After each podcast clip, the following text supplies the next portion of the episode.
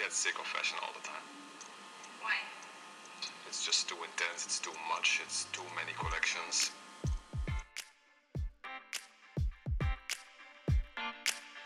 Historia y moda es un recorrido por la historia de nuestra cultura, el arte, la economía, la política y los roles de género, teniendo la moda como hilo conductor. Este es un viaje para los curiosos, los apasionados, los detractores y todos los que quieran conocer el origen de los grandes sucesos y las pequeñas cosas que han tejido nuestra sociedad. Somos Diana y Ceci y te acompañaremos en este apasionante viaje. Bienvenido, comenzamos. Buen día y bienvenidos y bienvenidas a un episodio más. Hoy nos acompaña Diana Villate. Bienvenida Diana. Hola Diana, estoy muy feliz de poderlos acompañar el día de hoy. Diana es maestra en Bellas Artes y juntas vamos a analizar cómo la ropa está representada en algunos de los cuadros más importantes del Renacimiento. En episodios anteriores hemos hablado de la evolución de la ropa en la prehistoria, su importancia como motor económico en la Edad Media y hoy hablaremos con el apoyo de algunos de los artistas más relevantes del significado que cobró la ropa en el arte renacentista. Este episodio lo pensamos a modo de audioguía, por lo que pueden seguirlo junto con las imágenes de las obras de las que hablaremos que están publicadas en el Instagram de Historia y Moda guion bajo o pueden directamente buscarlas en Google. Las obras que estudiaremos son el retrato de Giovanni Arnolfini y su esposa de John Van Eyck, Enrique VIII de Hans Holbein el joven y El nacimiento de Venus de Sandro Botticelli. Cuando le propuse a Diana este episodio, uno de los primeros cuadros que me sugirió fue El nacimiento de Venus de Sandro Botticelli y al principio me sacó un poco de onda porque dije, ¿cómo vamos a hacer un podcast de moda hablando sobre un cuadro en el que el personaje principal está desnudo? Pero curiosamente hay todo un tema del que incluso podría hacer una clase entera sobre cómo la ropa que se usaba en cada época influiría en la forma en que se representaban los desnudos en el arte. Así que sí, vamos a empezar hablando de este cuadro. Pero bueno, vamos a hablar un poquitito eh, del contexto histórico y vamos a recordar que el Renacimiento fue una época que se considera que va del siglo XV al siglo XVI y fue una etapa de auge artístico liderado por el humanismo, que era una corriente intelectual que ponía al hombre como centro de la vida y la sociedad, en contraste con la época anterior, la Edad Media, que ponía a Dios en el centro.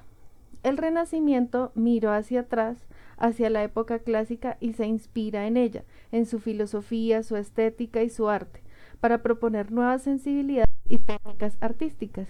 Y dentro del espíritu de esta época regresan las representaciones artísticas de los desnudos que hace algunos siglos no se hacían. Y vamos a empezar con el nacimiento de Venus de Sandro Botticelli, que en este se representa un mito clásico romano de Venus saliendo del mar. Este cuadro es una obra con tintes revolucionarios para la época. Primero, por ser una obra de gran formato, ya que mide 278 centímetros, 5 de ancho y 172,5 centímetros de alto. Segundo, porque se expone sin tapujos un desnudo femenino, como le estaba nombrando Diana, algo todavía no del todo bien visto por la moral de la época. Y por último, la temática, ya que está basado en el mito romano de Venus, la diosa del amor, la belleza y la fertilidad, hecho que ratificaba la aceptación del nuevo humanismo renacentista. El significado de la obra está muy relacionado con el neoplatonismo de la época, en donde la filosofía de Platón vuelve a tener un auge durante la Edad Media, leer a los filósofos de la Grecia clásica pues estaba prohibido. Entonces, en esta obra en particular se refiere al concepto idealizado del amor eh, platónico, concepto que se deriva de una obra de Platón eh, nombrada El banquete, en la que habla de que el amor es la motivación o el impulso que nos lleva a contemplar e intentar conocer la verdadera belleza. Todo este proceso es gradual y se inicia con la belleza puramente física, Luego se avanza a la belleza espiritual que se refiere al, carácter del alma. una vez se logra superar como todos estos pasos, se logra alcanzar como el culmen de la belleza, que en todo este proceso es el conocimiento. Y es como este conocimiento apasionado, puro y desinteresado de la esencia de la belleza misma, que es auténtica, que se mantiene incorruptible y que siempre es igual a sí misma. El conocimiento de la idea de la, de la belleza en cuanto a que es único, que es bello en sí mismo y por sí mismo, en cuanto a aquello que es causa de todo lo, lo bello que, se, que es bello. Espero que esto se haya entendido un poquito. Yo sé que es complicado, pero bueno, son términos eh, de Platón, entonces eh, por eso a veces pueden ser un poquitito enredados. Pero bueno, lo importante de todo esto es que eh, el conocimiento es el culmen de la belleza. ¿Listo? Entonces, en esto consiste también la idealidad de la que se refiere al amor platónico no de tener un amor inalcanzable, sino de amar las formas o ideas eternas, inteligibles y perfectas. No hay un absoluto eh, elementos sexuales, sencillamente porque el auténtico amor de Platón no es que se dirige a una persona, sino que se orienta hacia la esencia trascendente de la belleza en sí misma. Desde los tiempos de la Roma clásica no se había vuelto a representar a esta diosa pagana desnuda y muchísimo menos en estas dimensiones. El desnudo femenino es considerado como algo pecaminoso en el arte medieval cristiano. Se recupera en el Renacimiento como un símbolo de inmaterialidad, en consonancia con el neoplatonismo de la Academia Florentina. Esta Venus no representa el amor carnal o el placer sensual, sino que con su postura y sus facciones finas se acerca más al ideal de inteligencia pura o saber supremo, o bien la verdad moral o metafísica. No obstante, a pesar de que este cuadro es de un desnudo, no podemos decir que sea un desnudo del todo.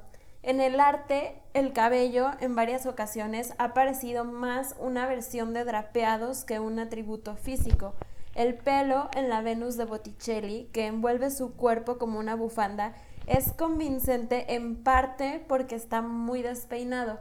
La abundancia y obvia artificialidad de su textura lo hace ver deliberadamente falso para parecerse más a una tela. A pesar de que el cabello falso se usaba frecuentemente en el Renacimiento y algunas veces de hecho estaba hecho de seda, la mayoría de los pintores lo mostraron en una apropiada relación subordinada a la vestimenta del cuerpo. El pelo de Venus parece más una tela drapeada con una extravagante independencia de la cabeza, como si fuera un turbante pesado enrollado o una pieza removible cuando está floja, la apariencia de peluca no solo no se evita, sino que se busca. En esta escena, representada por Botticelli, está dividida en tres escenarios como un tríptico. Uno es Céfiro, que aparece a la izquierda dando un soplo de viento a Venus, justamente lo que estaba diciendo Diana, como que mueve esa, esa cabellera. Y en sus brazos tiene a Cloris, Flora en la mitología romana la diosa de las flores y los jardines. Están rodeados de flores que parecen caer del cielo. Las flores son pequeñas rosas, la flor del amor, eh, que según el mito fue creada al mismo tiempo que la diosa. En el centro aparece obviamente la Venus desnuda sobre la concha, símbolo de fertilidad. A su lado, en la derecha, aparece una de las horas. Seguramente es la primavera que tiende un manto púrpura para cubrir a la diosa recién nacida.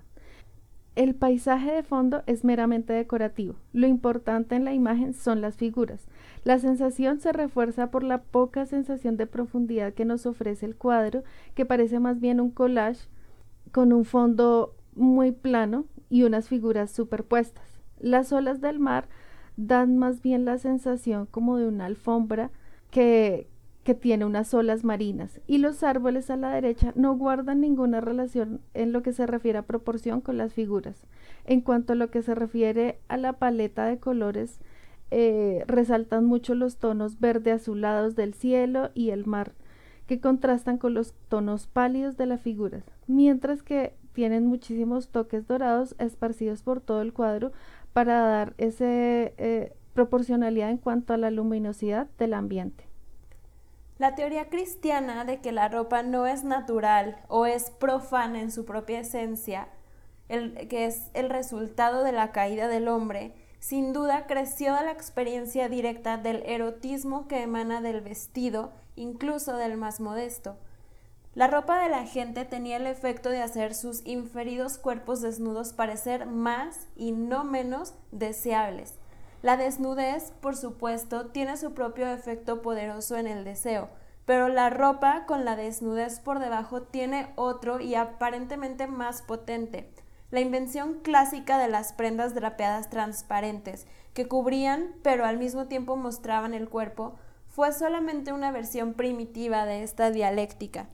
La ropa que envuelve, se pega y parece reemplazar al cuerpo también realza su importancia de forma diferente pero no menos poderosa, como en este caso lo hace la figura de Céfiro. De forma más engañosa y más efectiva, es la ropa que ingeniosamente crea una forma o un arreglo visual hecho con formas del cuerpo y formas de tela y los movimientos combinados de cada uno. Este tipo de vestido es lo que usa el mundo occidental. Por seis siglos, la moda ha recreado perpetuamente una visión integrada de la ropa y el cuerpo juntos. Los cambios en la moda alteran la imagen de la ropa, pero la imagen del cuerpo tiene que cambiar con ello. Una imagen de un cuerpo desnudo absolutamente libre de cualquier contraimagen de ropa es virtualmente imposible. Por lo tanto, todos los desnudos en el arte, desde que la moda moderna empezó, están usando los fantasmas de prendas ausentes, a veces fantasmas muy obvios. Vamos a explicarlo. Las personas normalmente vemos a los otros vestidos, o quiero pensar que la mayoría es así. La percepción general que tenemos de los cuerpos de los demás está filtrada a través de la ropa. Sin ropa, los cuerpos muestran la asombrosa irregularidad de la desnudez humana una desordenada e impredecible diversidad de todo tipo que está en desacuerdo con la concepción de un ideal, incluso un ideal de variedad. Entonces el arte, como quiera, puede imponer su propia diversidad ideal o su propia similitud ideal en las imágenes de desnudos que ofrece y de este modo ayuda a crear un orden más aceptable en la variedad de la apariencia humana de acuerdo a las necesidades del ojo contemporáneo, que está entrenado por la imagen de la ropa contemporánea. Hacia el siglo XVI los cánones de belleza cambian. Hay un ligero ajuste en las proporciones. A los músculos, huesos y protuberancias ya no se les da más permiso que el de fluir con la lana, la seda y el terciopelo. La seda y la piel por igual son ceñidas sobre una figura básica inflada sin pliegues indecorosos. Tiziano, Veronese y los manieristas holandeses y flamingos usan versiones de este cuerpo ligeramente acolchado, engrandecido y alargado, por encima del cual la cabeza permanece ordenada y pequeña, con cabello bien aplastado, balanceado por pies pequeños en el otro extremo. Los retratos europeos de medio cuerpo de ambos sexos también muestran cómo las proporciones ideales del cuerpo cambiaron desde el siglo anterior. Antes, los retratos del siglo XV mostraban cabezas grandes usando una buena porción de cabello o sombrero o velo y un cuello completo que se eleva por encima de una parte superior del cuerpo, generalmente reducida. Ahora los hombros vastos, expandidos por mangas y un enorme pecho enjollado, llenan la mayor parte del espacio pictórico debajo de una cabeza vestida compactamente. Y como referencia de esto tenemos el cuadro de Enrique VIII de Hans Holbein el Joven. Así que aquí pueden pasar a la siguiente imagen. Este cuadro debo decir que es bastante interesante porque se vuelve casi que una propaganda política con el fin eh, de reforzar como el poderío político que tiene la dinastía Tudor. En el cuadro no están plasmados ninguno de los objetos que normalmente se le atribuyen a la realeza, sino que es la evidencia de su poder desde los elementos como la postura corporal, que es muy imponente, soberbia y agresiva. Eh, Bueno, entonces lo ideal es que ya estén viendo el cuadro, entonces van a ver que las piernas de Enrique VIII están muy abiertas y están firmemente apoyadas en el piso. Además tiene una mirada como que es desafiante, que va dirigida directamente a nosotros como espectadores. Sus brazos están dispuestos como los de un luchador. Eh, en una mano primero tiene un guante y en la otra tiene una daga. En el retrato se combinan dos elementos. Eh, primero la demostración de poder y esa excesiva masculinidad que como que emana y también eh, como que se incluyen estos objetos de lujo para reforzar el poderío del rey Enrique VIII. Este retrato del célebre monarca inglés es una maravillosa muestra del estilo Holbein. Se caracteriza por su monumentalidad que le otorga a sus figuras y la profundidad psicológica que inculca a sus modelos. Por ello es muy importante observar detenidamente todos los elementos que se incluyen dentro de la obra, como los nombrados anteriormente, lo que les estaba diciendo relacionado con la postura, eh, como esos detalles muy... Eh, detalles mínimos a la mirada del espectador, pero que hacen como toda la diferencia en lo que se refiere a esta profundidad psicológica. Eh, el pintor consigue no solo que este retrato logre captar esa, ese carácter fuerte del rey, sino que además, gracias a todos estos recursos de los que se vale, como el lenguaje corporal, la posición de los brazos, las manos y la linealidad del cuadro y su frontalidad, eh, además de, bueno, toda esta ropa ornamentada con estos hombros fuertemente acolchados y un gran brazalete y pues todas las joyas que tiene. El retrato tal y como se observa es una versión idealizada de Enrique VIII. Cuando Holbein realizó el cuadro, eh, retocó y así como entre comillas lo que hoy diríamos que hizo en Photoshop directamente, eh, como la realidad eh, de Enrique VIII, porque para esta época Enrique ya estaba en sus cuarentas y en un estado de salud que no era el mejor por una herida que se había hecho en una en una de esas competencias de caballeros. Entonces ya tenía una herida en la, en la pierna. Eh, Holbein en el cuadro muestra al rey joven, saludable, haciendo un énfasis especial en estos aspectos positivos y en las cualidades en pro de su propaganda política, haciendo mucho más énfasis en esta idealización del valor icónico que tenía Enrique VIII. Esta idealización del rey de Inglaterra se debe a que en la época Enrique VIII representó a los ideales de un príncipe del Renacimiento, ya que primero era un hombre muy culto, conocedor de teología, de un carácter extrovertido, diplomático, orgulloso, promiscuo, amante de la diversión, atleta, cazador, músico, y en su juventud además era extraordinariamente apuesto. Sin embargo, en la memoria colectiva de todos permanece que su carácter era irascible, la crueldad con la que trató a sus esposas y una tendencia al autoritarismo. A pesar de todo esto, logró gobernar de acuerdo al Parlamento y velando por los intereses de Inglaterra. La temática novedosa de la época es definitivamente el retrato. Así como lo vimos en este retrato de Enrique VIII, el cual tuvo una finalidad política, como lo comentó Diana, y del cual se hicieron muchas reproducciones.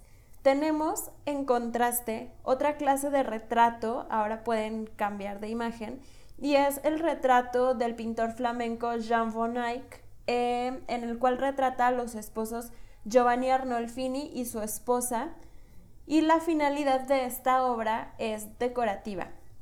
Este retrato es único y la calidad de los detalles es inconmensurable.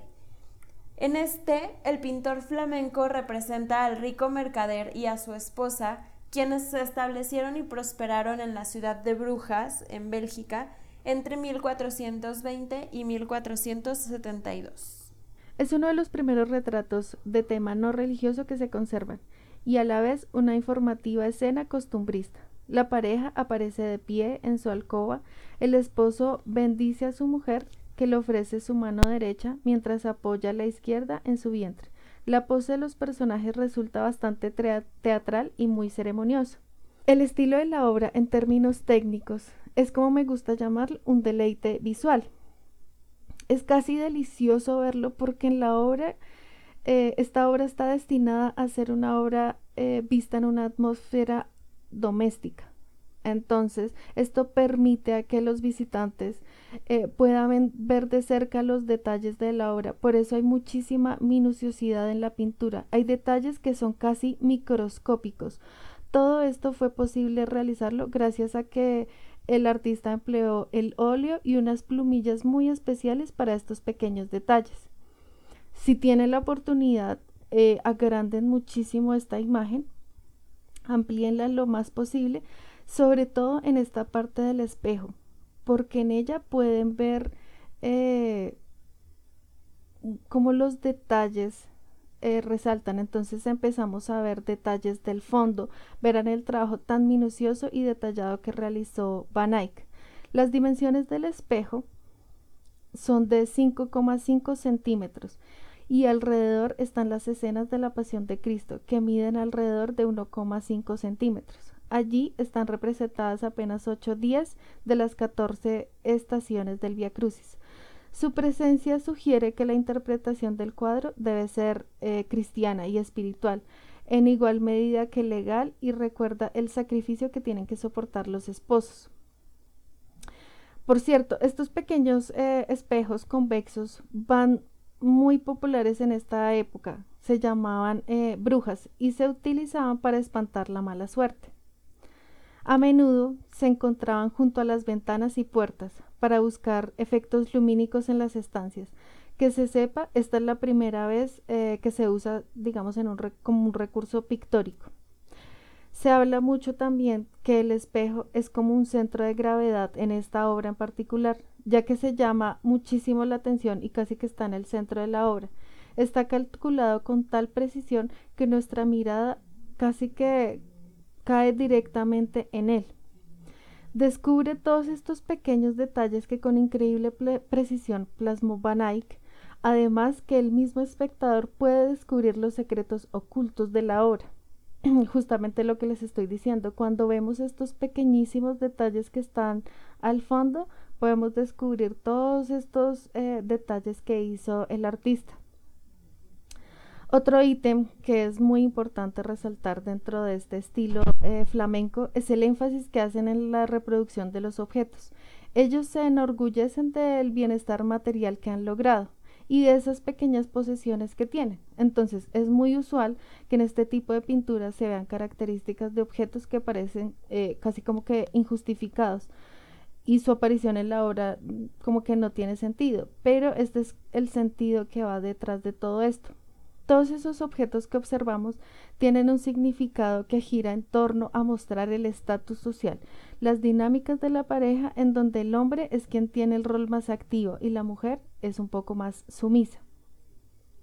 La preocupación por la luz y las perspectivas propias de Van Eyck, plasmadas en esta obra, están adelantadas a su tiempo, están muy adelantadas a su tiempo.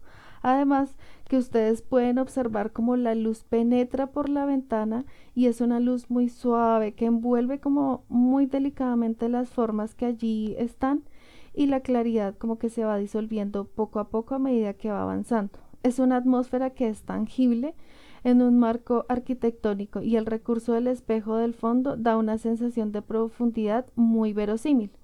El propio Velázquez se inspira en esta obra para pintar las meninas.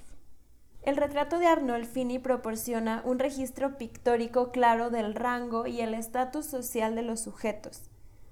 La túnica de la mujer está adornada con piel de armiño y consta de una cantidad excesiva de tela.